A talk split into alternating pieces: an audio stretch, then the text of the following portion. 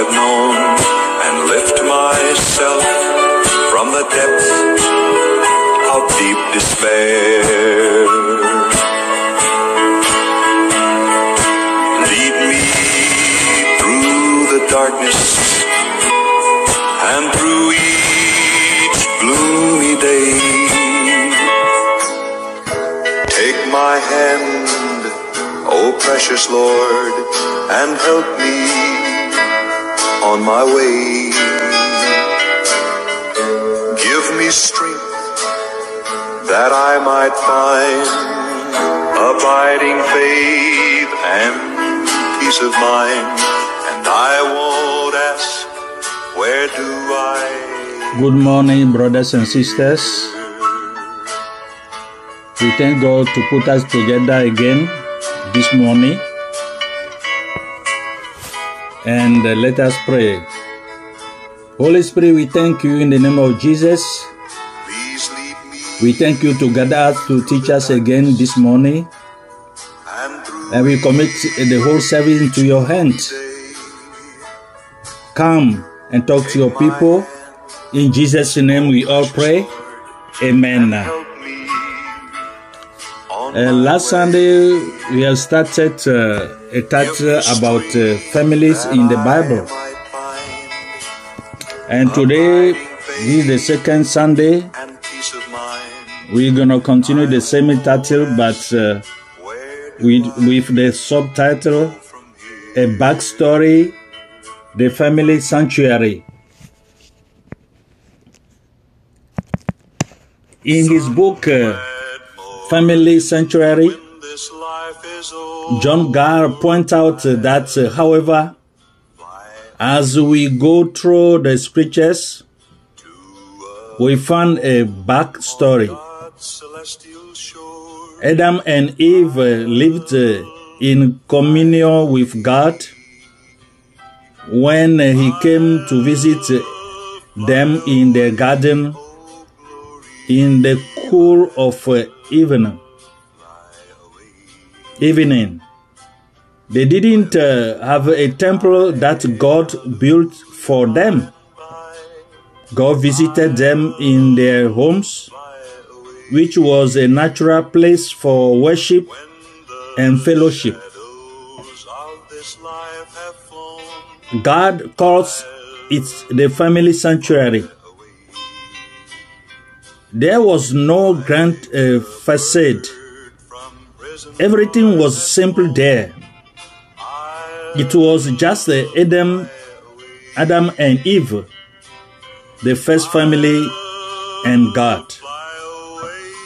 The prototype uh, in heaven was uh, reproduced in the family of man and earth. Man became uh, the image of God and the family temple the shadow of the heavenly. Later, Noah found favor in the eyes of the Lord and saved uh, mankind in his uh, family sanctuary, the ark. Salvation from the flood was accomplished in the context of uh, the family. By faith, Noah, being divinely warned of things which were not yet seen, feared and built an ark for the preservation of his house, according to Hebrew 11, verse 17. The tent of Sarah and Abraham was a magnificent example of a family sanctuary. Rabbinical uh, tradition points to the fact that Sarah's tent was open on all sides, demonstrating the deep uh, hospitality of her home. This tent uh, was so consecrated that it could uh, accommodate the Lord Himself. accompanied by two angels, God visited the family sanctuary of uh, Abraham and Sarah until God brought uh, the descendant of the patriarchs to Sinai and made them uh, the people of uh, Israel. All priestly functions were experienced within the context of the family. Even the great event that brought about their liberation from slavery in Egypt uh, did not take place in a collective context, but in each Hebrew household. Place the blood of the lamb on the two posts and the lintel of the door of your house. Such was the instruction received by the Israelites. Stay in your houses, eat roast lamb, meat and unleavened uh, bread. Certainly, Moses could have told Aaron to sacrifice a lamb for all the people in a solemn public ceremony. But the act that brought about the salvation of Israel was a family affair. Moses has told the people, We will take a lamb for each family, a lamb for each house, according to Exodus 12, verse 3. And uh, God was uh, about to deliver all Israel. However, the method he will employ for their deliverance will be manifested one family at a time through an all night celebration in their home.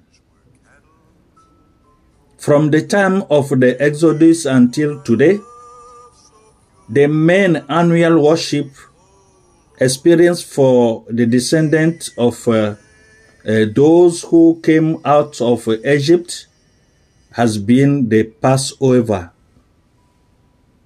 This divine appointment has been celebrated every year for millennia in the context of the family, like uh, the first time.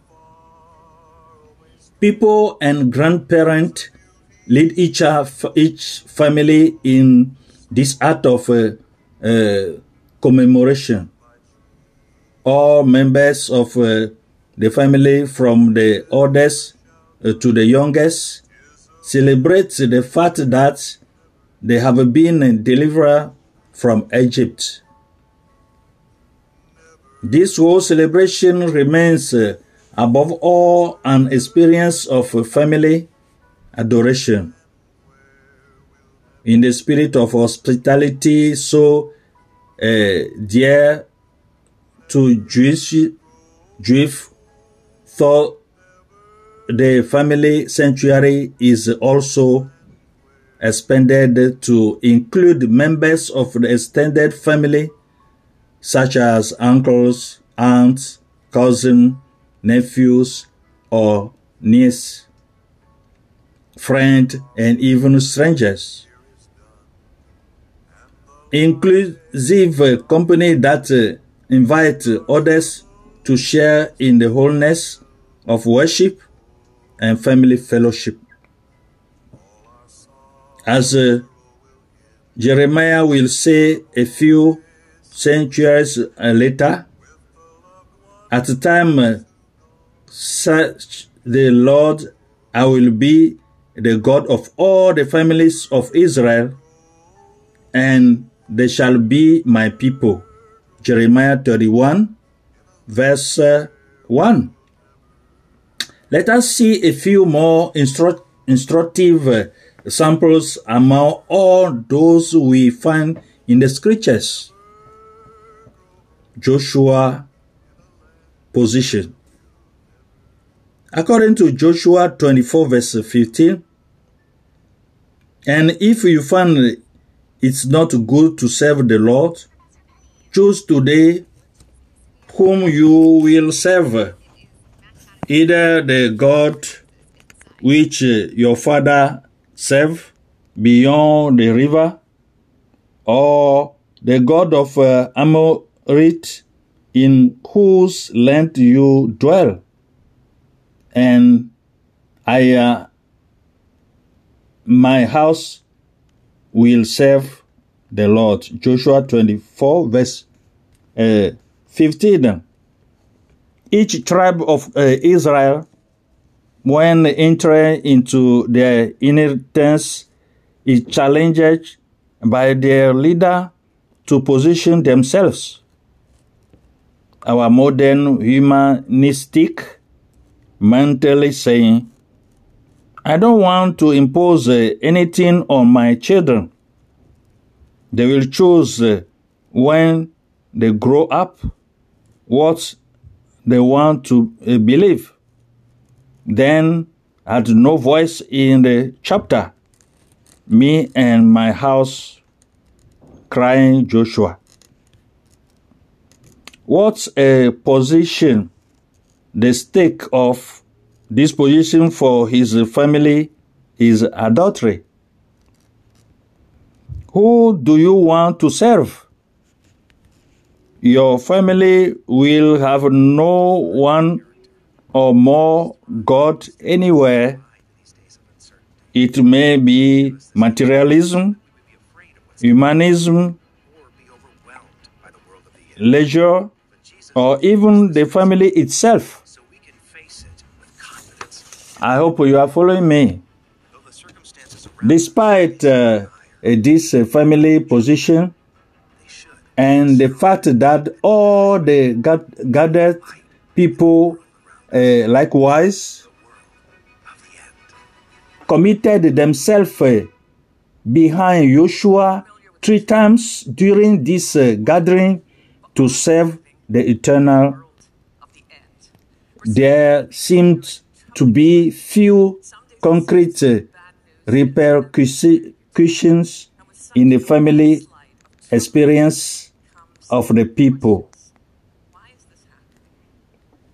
According to Judges 2, verse 10 to 13, all that generation was gathered to their fathers, and after them there arose another generation which knew not the Lord, nor that what we have done in Israel, etc. You can finish the reading.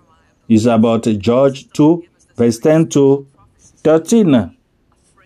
After the generation of Joshua, who experienced so many victories, who enter into the promises uh, of uh, God, comes another generation who does not know the Lord, who has not seen him act, and who turn away from him to serve the idols. How is this possible after Joshua 24 took such a firm stance? See, you see, it takes more than good resolution or grand, grand declarations to pass on God heritage from one generation to the next. It takes people who are willing to change their priorities, their lifestyle, and invest in their family first. Otherwise, we run the risk of uh, losing after each generation what we have conquered and of having to start uh, from uh, scratch with each generation. Do you understand that? So let's take a look uh, uh, what God says about uh, Obed Edom Here is a man who uh, we, we don't often talk about. David, crowned uh, king of uh, all Israel, had wanted uh, uh, to bring the ark of uh, God back to Jerusalem. However, he has it carried in a chariot rather than carried by Levitic according to the prescription of uh, the Lord. You can read the 2 Samuel 6 verse 9. So we uh, could not uh, take the act of the Lord to his home in the city of David, and he brought it to the house of Obed Edom of Gath. The ark of the Lord remained three months in the house of Obed, Obed Edom of Gath. And the Lord blessed Obed Edom and at all how according to 2 Samuel 6 verse uh, 10 to 11. Here is a man who had the act of the God for three months in his house. Imagine the act of God, the act of a covenant in your living room. That same act that in the tabernacle was in the most holy place, which only the high priest uh, could enter once a year. This act represents uh, the presence and the glory of God. How could it take place elsewhere than in the temple or the tabernacle? However, the result was surprising. God did not strike down Obed Edom and his family, but blessed them. So you can read the uh, first uh, Chronicle 15 verse 18 and first Chronicle 15 verse 21. Also first Chronicle 15 24. He had learned to cherish this presence of God and seek its closeness. So in 1 Corinthians 26 verse uh, 4 to 8, we are given a list of his sons, eight in all, for God had blessed him, as well as uh, some of uh, his grandchildren and whom we are told. So, of each we are told, all these were the son of Obed, Obed Edom, they, their, uh, their sons and their brothers were men full of vigor and strength for service.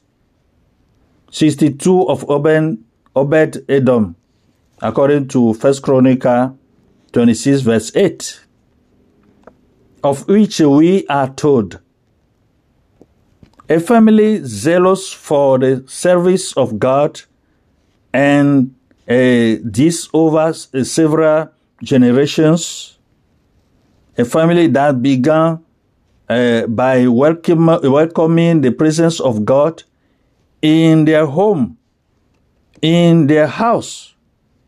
Some people fear that by placing too much emphasis on the family, we are somehow trying to uh, privatize the church negating in the needs of uh, the larger local church. Nope. See the result in the family of Obed Edom. They are put themselves at uh, the service of the house of God and did not remain central on themselves. I think uh, this uh, uh, the Holy Spirit speak to you?